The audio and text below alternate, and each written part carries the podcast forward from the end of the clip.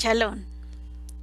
En el mundo conocemos la devoción de personas a algo o a alguien.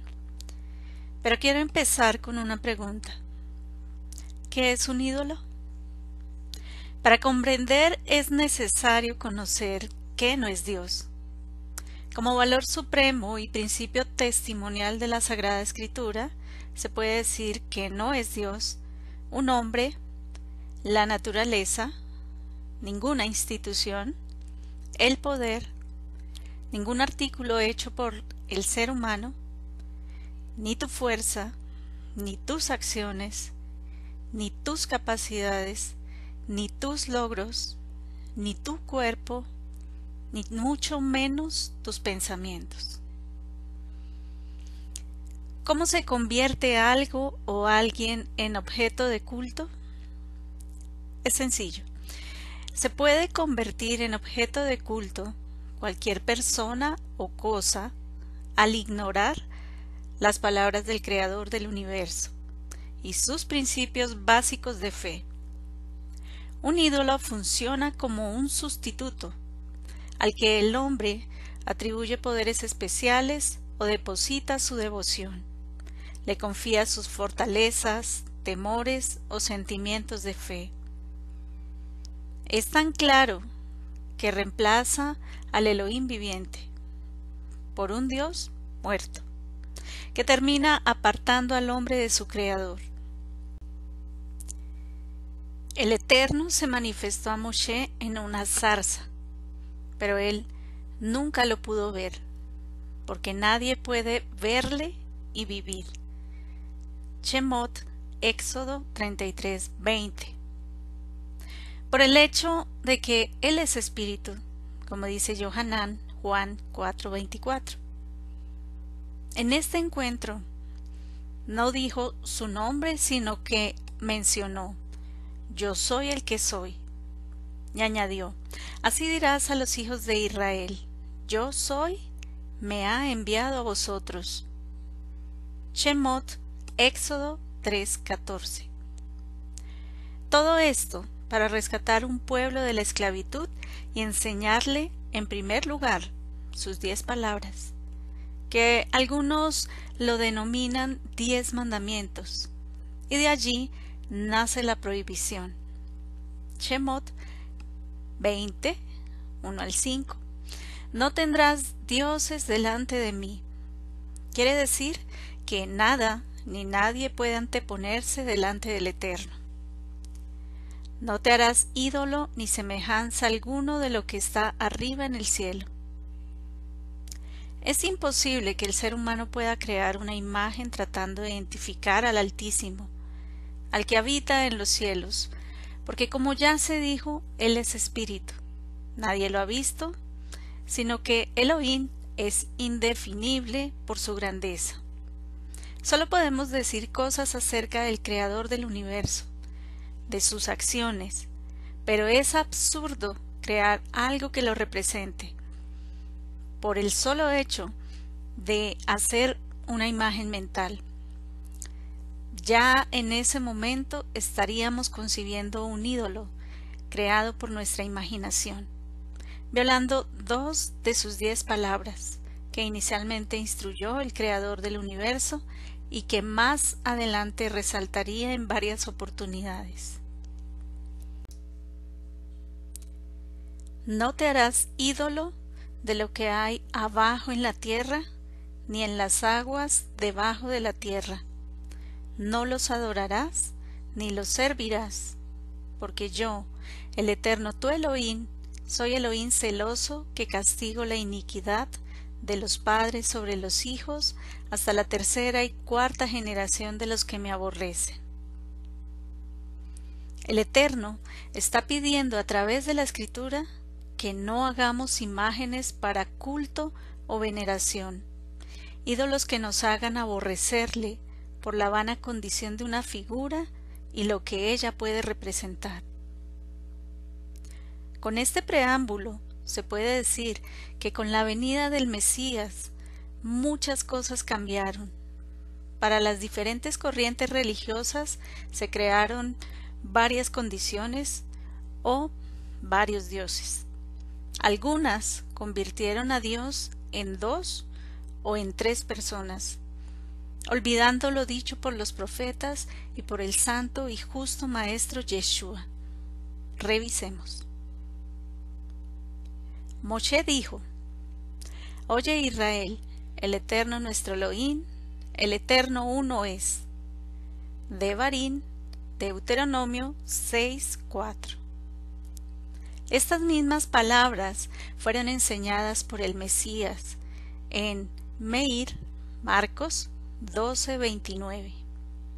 Yeshua dijo nuevamente, Escucha Israel, el Eterno nuestro Elohim, el Eterno uno es, insistiendo en lo dicho por Moshe y enseñando que era el mandamiento más importante. Esto dijeron algunos de los profetas y discípulos del Maestro. Yo soy el Eterno, y no hay ningún otro. Fuera de mí no hay Elohim. Yeshayahu, Isaías 45, 5. ¿Quién es aquel que habla y sucede, a menos que el Eterno lo haya ordenado? ¿No salen de la boca del Altísimo tanto el mal como el bien? Eja, Lamentaciones 3, 37 al 38. Y esta es la vida eterna, que te conozcan a ti, el único Elohim verdadero. Johanan, Juan 17:3. Para nosotros hay un solo Elohim, el Padre, de quien proceden todas las cosas. Primera de Corintios 8:6. ¿Tú crees que Elohim es uno? Haces bien. También los demonios creen y tiemblan. Jacob, Santiago 2:19.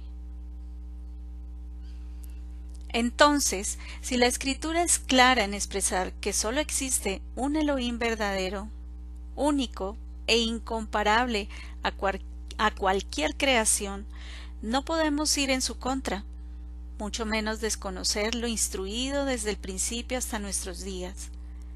No obstante, en este tiempo muchas doctrinas convierten a cualquier persona o personaje de la Biblia en un Dios.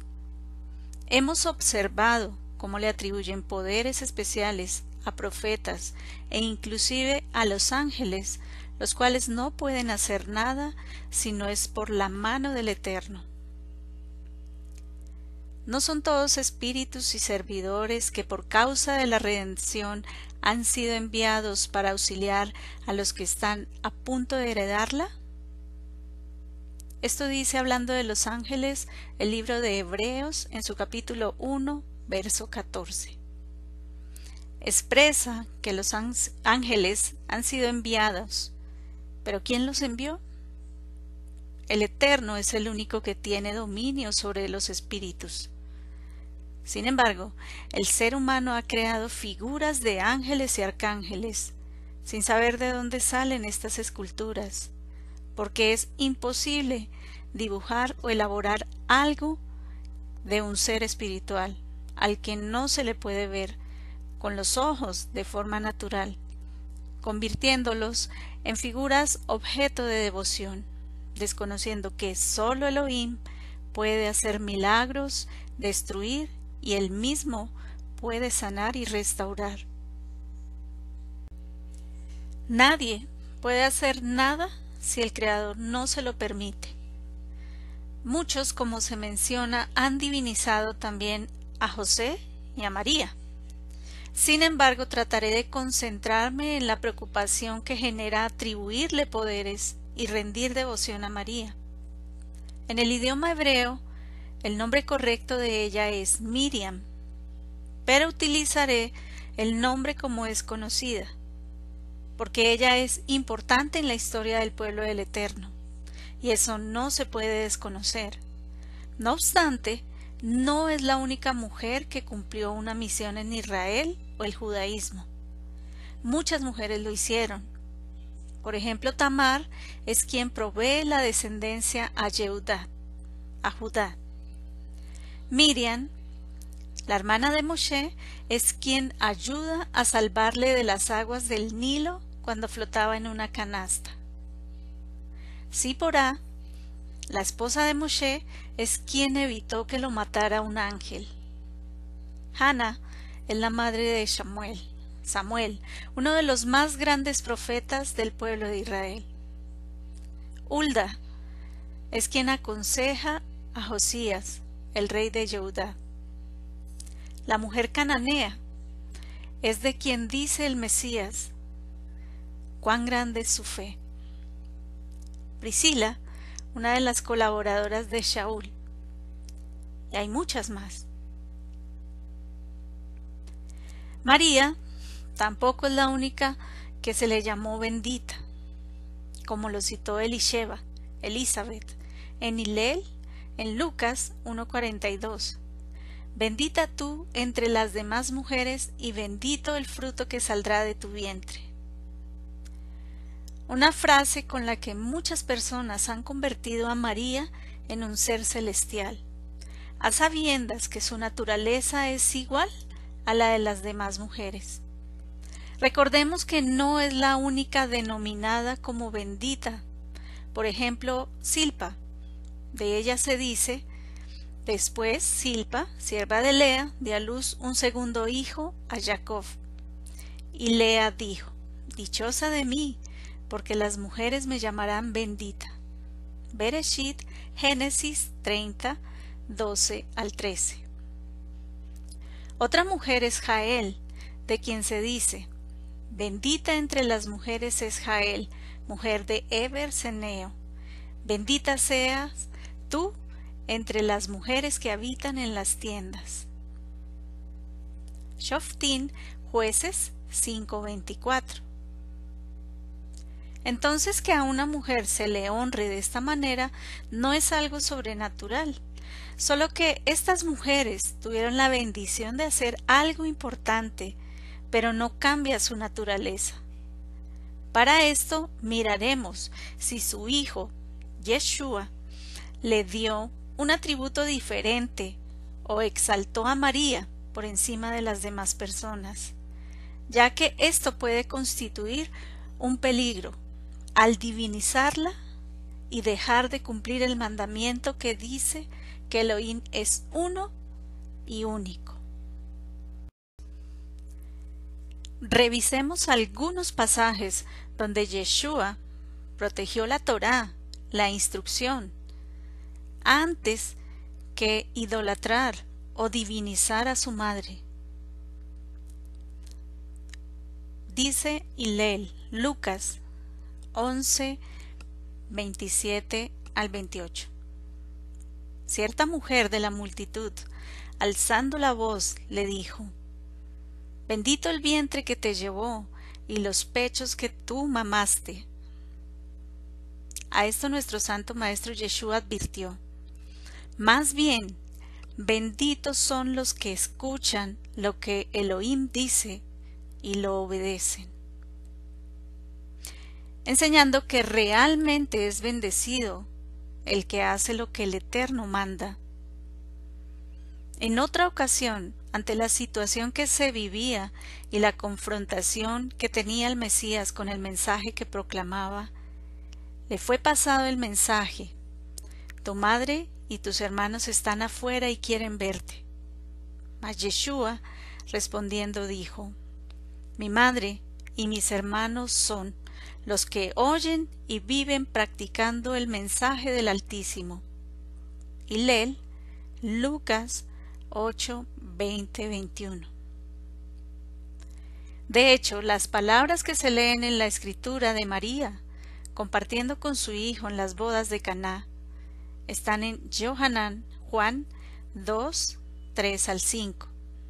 Y dice, y faltando vino, la madre de Yeshua le dijo, no tienen vino. A lo que él respondió, Yeshua, ¿qué tenemos que ver tú y yo con esto, mujer? Aún no ha llegado mi hora. el Mesías, toma distancia, haciéndole entender que su misión es una, produciendo la respuesta inmediata de María. Ella dijo a los que servían, hagan lo que Él les diga, reconociendo la autoridad del Maestro. Yeshua, estando en el madero, en medio de su muerte, le habla a su madre y le pide a uno de sus discípulos que le cuidara. Le dice, Mujer, aquí tienes a tu hijo.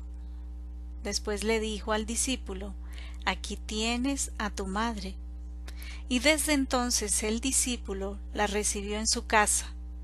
Johanán, Juan 19, 26 al 27. Y aún colgado en el madero Yeshua insistió para que María no se convirtiera en objeto de idolatría, cerrando toda posibilidad de adorarle. Así se evidencia que ningún ser humano o cosa puede ser objeto de devoción. De hecho, a María se le ha denominado Virgen, atribuyéndole características especiales a una mujer que al parecer no tuvo relaciones sexuales, cosa que no es cierta, porque de la simiente de la mujer nacería el Mesías y se reconocería su reinado en Israel por medio de David. Entonces, que una mujer sea virgen no quiere decir que ella sea santa o digna, porque las niñas y las adolescentes y las mujeres que son solteras en general lo son de forma natural, pero dejan de serlo al tener relaciones sexuales y también mediante la gestación, porque el limen, que es una membrana de tejido que se desarrolla en la apertura vaginal, se rompe durante el coito o la gestación. Por ende, si María engendró y parió a Yeshua, dejó de serlo. Finalmente, es bueno recordar que para la época no existía la fotografía ni la imprenta y por este solo hecho ninguna persona tiene registrada la imagen perfecta del Mesías ni tampoco la de su madre, a quien pretenden venerarle. Más aún, cuando las sagradas escrituras prohíben hacer imágenes como objeto de adoración, sino que debemos reconocer que cualquier figura que conozcamos en este mundo y que represente a cualquier personaje de la Biblia, es imposible aceptar su veracidad por la época en que sucedieron los hechos. Por lo tanto, citaré las palabras del salmista en Teilín 135, 15 al 18. Los ídolos de las naciones son plata y oro, obra de manos de hombre. Tienen boca y no hablan, tienen ojos y no ven, tienen oídos y no oyen, tampoco hay aliento en su boca los que los hacen serán semejantes a ellos. Sí, todos los que en ellos confían. Chalón. El Eterno te bendiga.